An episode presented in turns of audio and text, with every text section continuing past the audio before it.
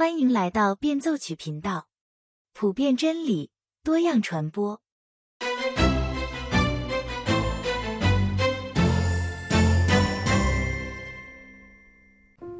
大家好，今天我们继续来共读《返璞归真》的第三章第七部分。这部分的标题名字叫做“宽恕”。在前面一章，路易斯讲到，基督教最不欢迎的教义是贞洁。可是，当他要开始写宽恕这一章时，他就怀疑自己是不是原来说错了，因为他发现还有一种更不受欢迎的美德，那就是宽恕。讲起来，宽恕其实就是基督教的黄金规则的一个变体。你想别人怎么对你，你就要怎么对别人。那么，我们当然希望，如果我们犯了错误，别人会马上原谅我们，无论多大的罪，都要宽恕。照这个道理，我们也应该去宽恕别人，包括宽恕我们的敌人。你要记得，路易斯是在二次大战英国跟德国打得如火如荼的时候发表这份演讲的。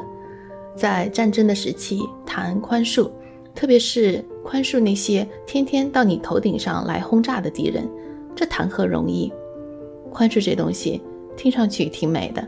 但是真的要自己做起来的话，那就是另外一回事了。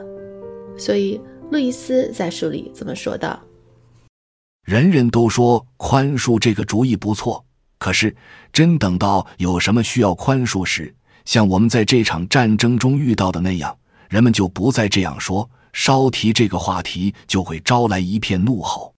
这不是因为人们是宽恕这种美德太高尚、太难实行。”而是因为人们视之为可恶、可比。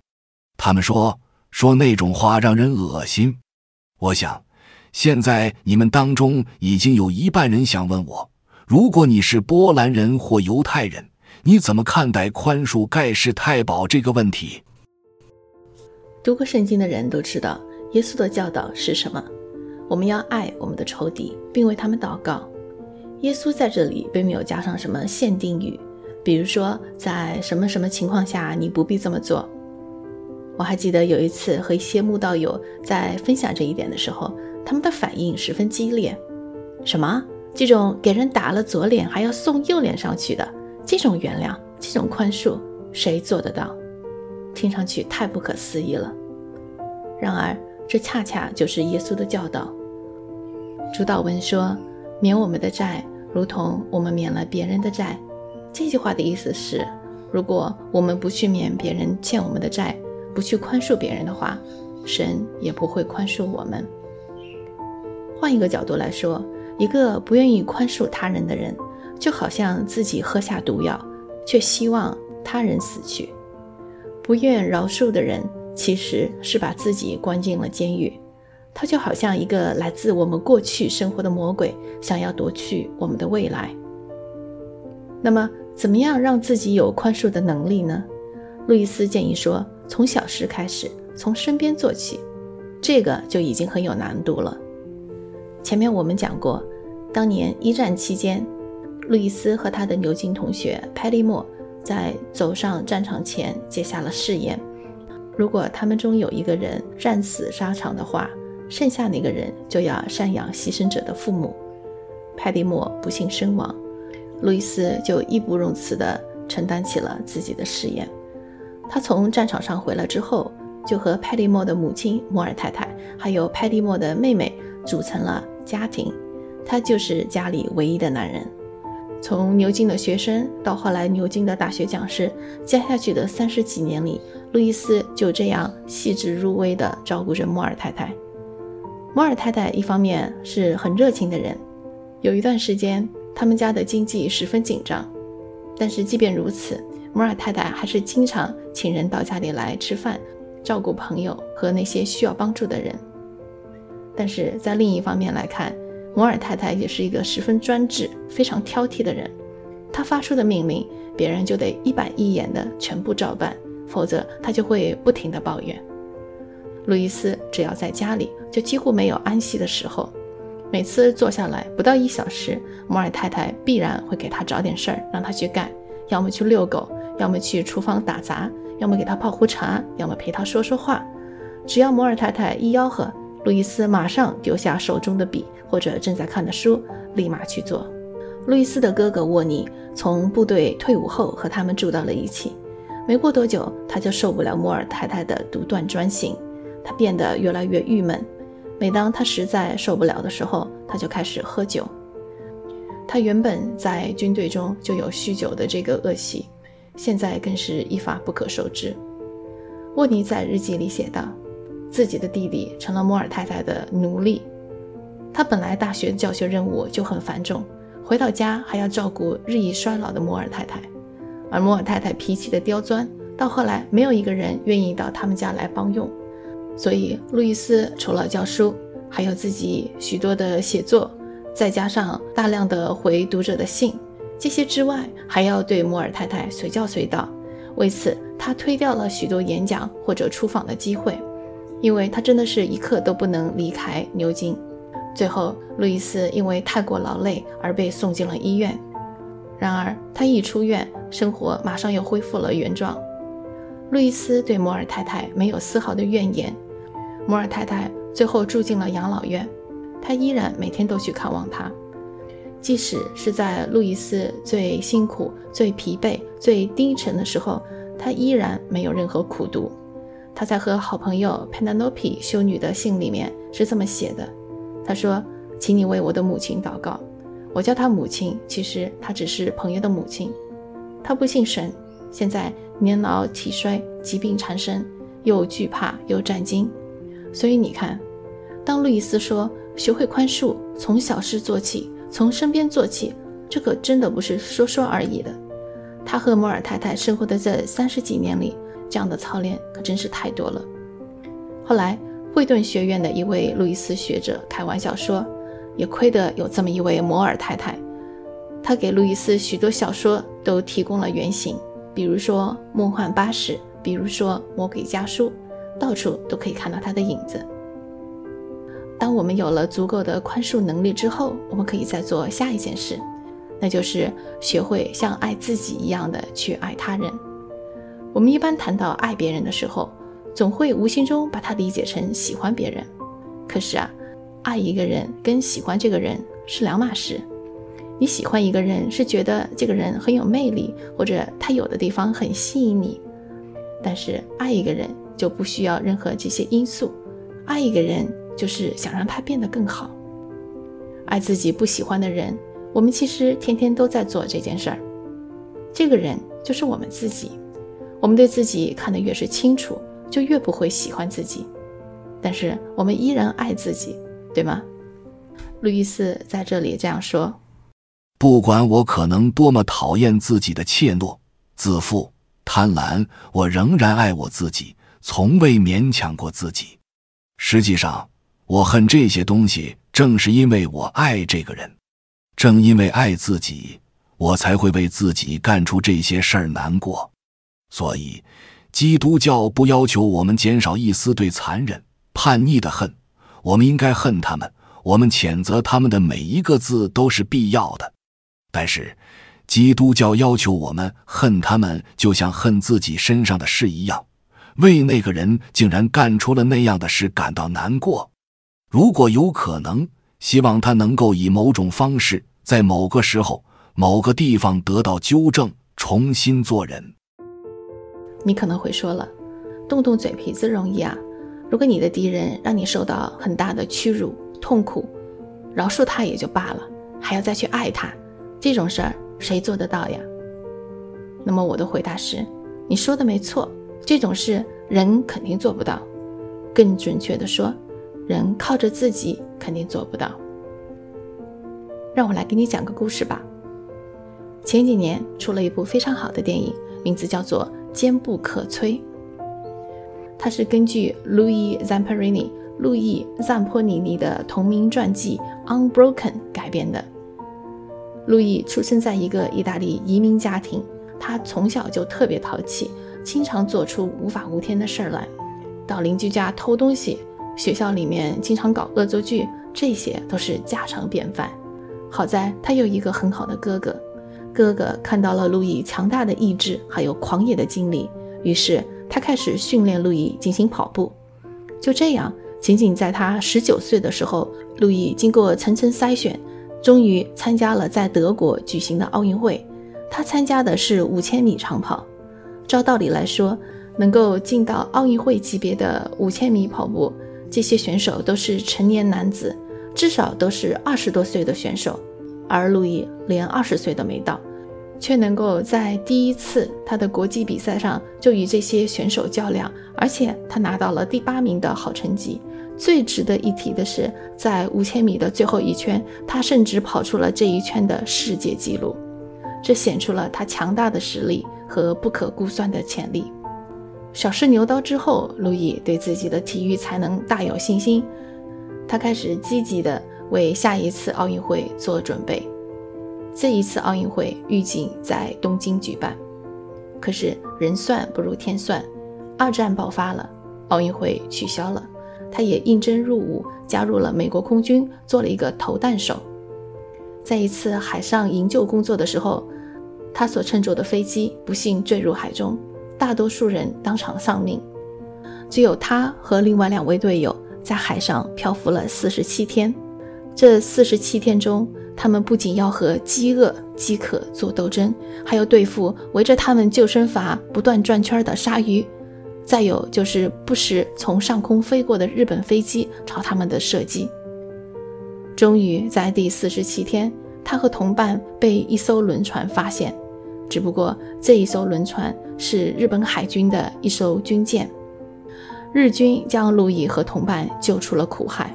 可是转手就把他们下到了油锅里，也就是说，他们被送到了太平洋小岛上的一个战俘营。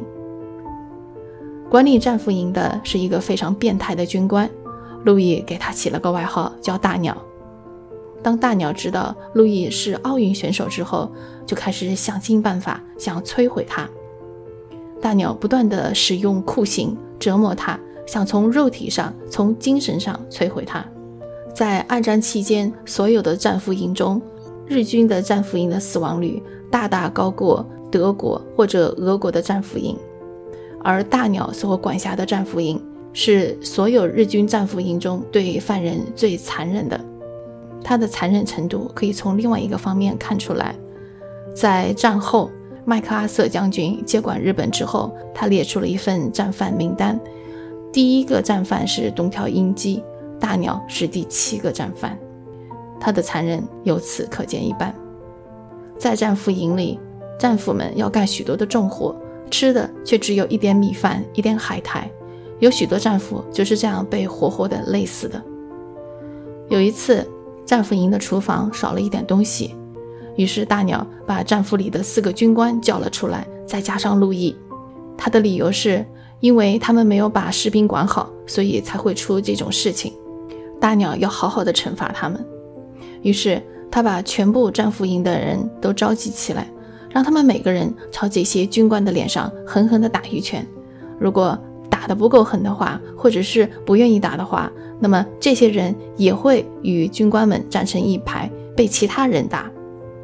整个战俘营加起来有七百多人，军官和路易就这么站在那里，被自己人一次一次的迎头痛击。这样的击打。足足持续了两个小时，最后这些人全部都被打得失去了知觉，直接被抬回了营房。后来他们数了一下，每个人都遭受了大概两百二十次的击打。还有一次，路易发着高烧，大鸟却叫他举起一条又长又重的梁木，让他高举过头顶，然后对旁边的士兵说：“如果路易放低手臂的话，就一枪打死他。”说完这话。大鸟欣欣然地走到旁边的阴凉地方坐着，等着看好戏。旁边的战俘都为路易担心，因为就算是普通人，这么重的梁木都扛不了多久，更何况他的身体又如此虚弱，还发着高烧。五分钟过去了，十分钟过去了，路易觉得自己都要昏过去了。他摇摇摆摆，开始站立不稳，他已经慢慢的失去知觉了。周围的世界开始变得越来越模糊，但是自始至终，他的脑海里只有一个念头：大鸟绝对不能够摧毁我。就这样，时间一分钟一分钟的过去了，路易依然站在那里，同一个姿势，高举着梁木，他的眼睛死死地盯着大鸟，大鸟脸上邪恶的笑容变成了诧异，变成了恼羞成怒。最后，大鸟终于忍不住了，他冲过来，对着路易一顿拳打脚踢，把他打翻在地，一直打到路易昏死过去。路易非凡的意志让他挺过了一重又一重的磨难，终于坚持到二战结束，他和剩下的战俘被解救送回美国。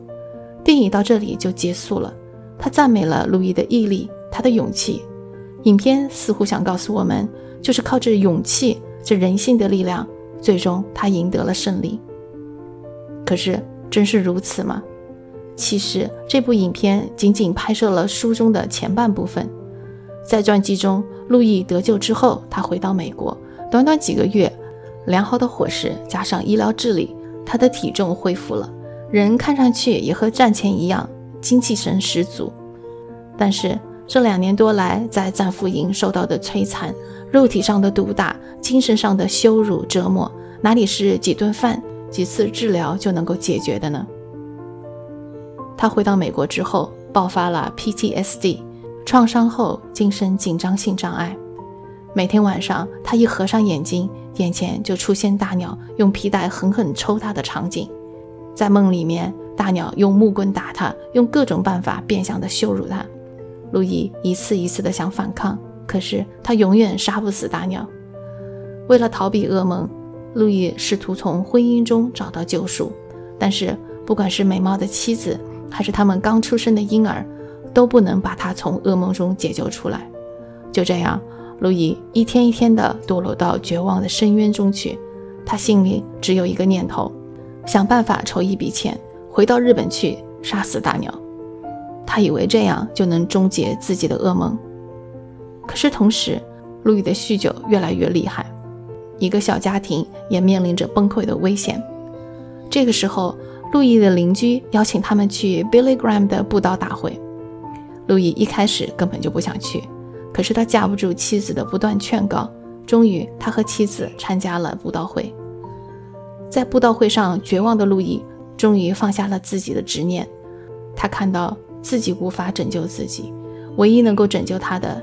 就是耶稣基督，他回忆了 Billy Graham 的呼召，走上前去，就在那一个晚上，把他自己的生命完完全全的交给了耶稣基督。那天晚上，他们回到家，路易打开橱柜，把所有的酒通通的倒入了厨房的水槽，然后他又把自己藏在家里各个地方的香烟、色情刊物全部丢到了垃圾桶。那天晚上，他没有做噩梦。从此以后，他再也没有梦到大鸟。就这样，路易重生了，他找到了平安。等他再次回想自己的过去，他看到的不再是他受了多少苦难，而是上帝是如何一次一次地保全了他。大鸟当年的折磨让他觉得自己毫无价值，早已被人遗忘。但是当他重生之后，就在那一刹那的时间。他的愤怒，他的惧怕，他的羞辱，还有他的绝望，通通都消失了。路易的人生有了一个新的目标，他要让更多的人知道耶稣基督的福音。路易的施工开展得非常好，可是他心里还有一个没有了结的愿望，他想再次面对大鸟，看着他的眼睛，告诉他自己已经完完全全的原谅了他。可是大鸟拒绝和他见面，最后。路易写了一封信给大鸟，在信里他是这么说的：“我在战俘营中受到你无情的折磨，即使我离开战俘营之后，依然活在你的阴影之下。这使得我战后的生活变成了一场永不止息的噩梦。我的压力不是来自于痛苦和苦难，而是你让我受到的羞辱和精神上的折磨。我的心里只有仇恨，只有报复。你的折磨剥夺了我的权利。”不仅仅是作为一个战俘的权利，而且是作为一个人的权利。我的尊严没有了。战争虽然结束了，但是我的噩梦没有结束。我的生活几乎要崩溃，但是感谢神，他拯救了我。我把我的生命交给了耶稣基督。我对你的恨已经被爱完全代替。耶稣说：“饶恕你的仇敌，为他们祷告。”我看望了那些原来在战俘营中虐待过我们的看守，我拥抱了他们，告诉他们我宽恕了他们。在这里，我要说，我饶恕你对我做过的一切。我希望有一天你会成为基督徒。所以你看，这才是真正的坚不可摧的故事。好莱坞所宣扬的坚不可摧，其实仅仅是一个假象。真正的坚不可摧，不是在敌人的折磨之下站立不倒，而是面对折磨过你的敌人，伸开双手拥抱他们，告诉他们你已经完完全全的原谅了他们，你的心中没有恨，只有爱。而那一位将你从痛苦、绝望的深渊中解救出来的神，也同样能够拯救他们，不管他们处在什么样的地狱中。好了，今天的分享就到这里了。如果你有什么意见和建议，欢迎在节目下方留言。我们下期再见。